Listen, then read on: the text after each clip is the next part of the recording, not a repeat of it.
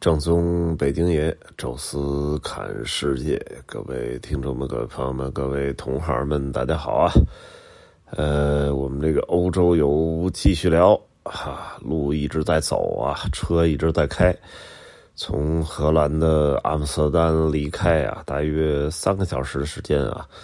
就可以到达比利时哈，比利时的首都呢。布鲁塞尔哈，这个首都其实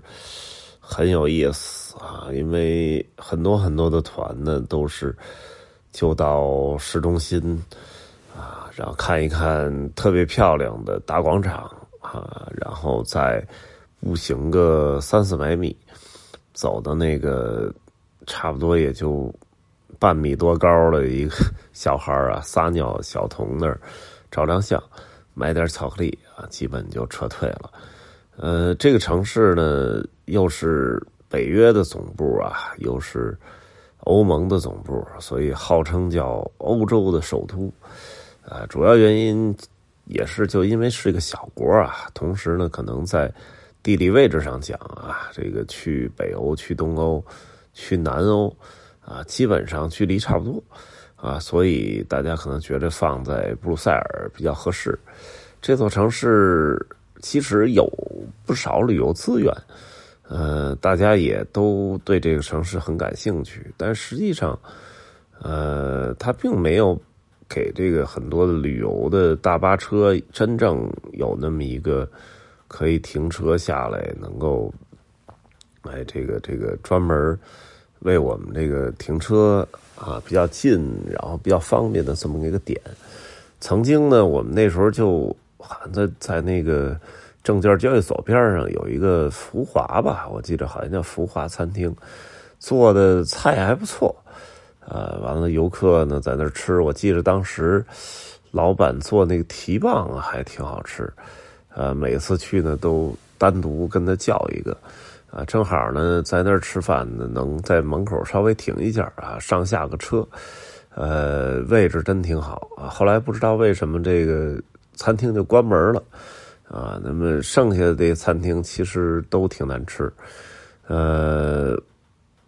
停车位也老在改啊。最后就是基本上确定了，就在那个圣米迦勒那个大教堂。到国家银行的这条稍微比较宽的街道上，啊，那么司机呢可以临时停在这里，呃，司机也不能离开啊，所以基本上就是团队，呃，大概走个五六百米吧，六七百米啊，进到大广场那儿来参观。这一次呢，实际上还是老行程哈，走大概几百米啊，到这个大广场。呃，大家看看这个广场，什么歌德故居、天鹅咖啡馆啊，然后老的市政厅、新的市政厅，哎，往那边走哈，大概四百多米啊，就是撒尿小童的雕像，哎，路上都是巧克力店啊，还有华夫饼啊，基本说到这儿啊，就差不多了。呃，这次呢也是啊，这个就直接解散啊，大家自己逛。正好呢，利用这个时间啊，去一个，呃，其实去年就想去，但是去年呢，呃，好像时间有点短，因为中间堵车啊什么的，呃，没有给留够时间，啊，这回呢就时间稍微的留了长了一点啊，所以呢赶紧啊，就跟另外一个也也有兴趣的游客啊一起就跑到了。呃，这次的目目的地啊，也是我们这一期音频要说到的地方啊，就是比利时国家漫画中心哈。其实呢，说起来也是一个博物馆哈，但是人家没叫博物馆，人家就叫呃这个这个 center，那那咱们翻译那就还是中心吧。呃，外边看，还真看不太出来哈，就感觉像一个不新不老的建筑，有这么一个稍微大一点门似的啊。但实际上门上贴着蓝精灵啊，一眼你就能看到。哎，推门进去，里边一个很开放的大厅，摆了几个雕塑啊，里边有这个《丁丁历险记》里出现的什么火箭呐，包括啊丁丁的那个一个半身像。还有蓝精灵的这个这个雕像。哎，好多人其实就在大厅就在拍照。它有一个很不错的纪念品店啊，里边东西很多，琳琅满目啊。但是我们时间有限啊，赶紧先买票进去参观。门票是多少钱来着？我还真忘了，反正是应该是十几欧元吧。呃，里面呢实际上有三层，呃，说大不大，但说小还真的不算小。到底能看多长时间呢？其实取决于啊，你到底是不是一个漫画迷啊？这个已经不不光是说，呃，是是是哪一国的漫画了，就是国际漫画迷啊，因为它几乎哪一个国家的漫画都涉及啊。啊，其实主流还是以这个欧洲的这些漫画为主，法国啊，什么捷克啊，什么这个。俄罗斯啊，当然还包括了自己国家的比利时，因为比利时是真真正正的漫画之国啊。你说我们现在看的漫画两大流派啊，一个呢是呃美国啊，美漫动威，漫美美漫那个漫威哈，呃 DC 啊，这什么就是超人、钢铁侠，什么蝙蝠侠、美国队长。这个其实最早都是美国那画漫画画出来的，后来做成大 IP 变成电影啊。那么 DC 啊，也其实跟那个差不多哈，包括变形金刚啊，曾经也是动画片，我们小时候也看过。哎，那么另外一个系统呢，就是我们小时候看的那个漫画书，呃，铁臂阿平、铁臂阿童木我没赶上啊，我我的漫画书的起步是圣斗士和七龙珠。我相信很多的八零后的朋友吧，应该都跟我差不多前后脚啊。这两部书几乎就是启蒙，啊，是看书的启蒙吧。因为之前好像也不太爱看书，没这个习惯，啊，让你直接看字儿书不可能啊。这个漫画呢，就正好在我那个童年的时候，这个在好像就在一年级吧，就很巧妙的出现了一段。啊，让我这个整个从小学到初中，呃，这九年义务制教育啊，基本上除了正常的上学之外，就是可能我最大的乐趣就是看这个日本的漫画。所以从《圣斗士》《七龙珠》开始，啊，到后来的什么阿拉蕾、什么乱马二分之一啊，机器猫啊，然后再后边的什么悠悠白书。啊，什么风魔小次郎、北斗神拳啊，然后再到后边的什么足球小将、灌篮高手啊，一路吧，基本上差不多在灌篮高手这个位置结束了啊。再往后的，你说什么火影忍者、什么海贼王、什么名侦探柯南，这都不是我这个岁数了。啊，所以我我还真是看到日本动漫长大的一批人吧，就主要还是漫画啊，这个里面呢还立了一个这个小悟空啊的一个雕塑，啊，是在小悟空前期吧，因为前期还是看起来故事可读性什么都很好，后期就变成一个格斗大赛了，啊，这个不多说啊，呃，漫画博物馆或者就这种漫画中心到底能看什么呢？其实主要看的是手稿和人设，啊，人设其实就是从漫画里来了这么一个专业名词吧，就是指漫画家在构思一个故事、构思一本这个漫画书的时候，啊，他的主人公包括各种配角，啊，人物的造型是什么样，整个这个人物登场的人设要统一起来，啊，风格也要统一啊，所以人设最开始说的就是漫画。啊，那么后来开始演演演进演化啊，就是呃什么到后来的时候，甚至于我们那个怎么着面对客人都有个人设，啊，这个是后期的问题啊，就是最早最早人设是从这儿来的，然后再一个就是草稿或者说手稿啊，这些手稿呢有些确实作品成名了啊，所以有一些手稿捐赠给这里。啊，这里展出，其实这个主要还是以欧洲的这些漫画家为主吧。我看了不少，其实有些手稿还感觉上还没完成，或者说，呃，就是在创作过程中吧，然后就给捐到这儿来了，啊，所以就捐过来的这些手稿呢，基本上都分门别类啊，按照它的不同的题材啊什么的，呃，基本上都能看到。但是绝大多数其实我就不认识，啊，我觉得这个得真的是资深漫画迷，都不是说某一个国家了，就是全世界各地的漫画都看。他也许才真正能有感觉，或者说，我觉得学这个漫画的，那一定得来啊！这确实可能太多宝藏了。但是对整个的中国观众比较熟悉的啊，比利时的最著名的两个漫画，其实大家应该都能叫得出来，一个是《蓝精灵》，一个呢是《丁丁历险记》。蓝精灵呢，其实对我们还更熟悉一点吧，八零后，啊，因为我们小时候确实是看着蓝精灵的动画片长大的，啊，大家那个那个那个那个主题歌都能唱出来哈。山的那边，海的那边有一个郭德纲，后来德云社这郭德纲给改的嘛。呃，蓝精灵这词呢，好像我看了一下，就是。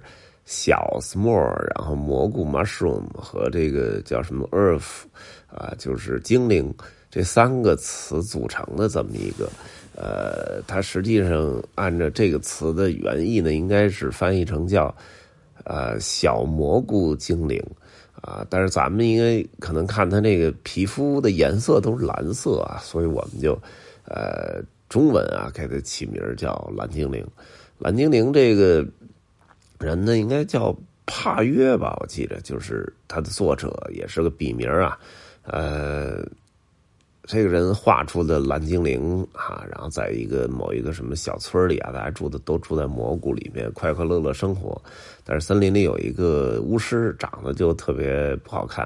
啊。咱们都知道这人叫格格巫啊，整天想着怎么把蓝精灵抓起来啊，所以他们就斗智斗勇啊，基本就是这么一个很简单、很简单的故事。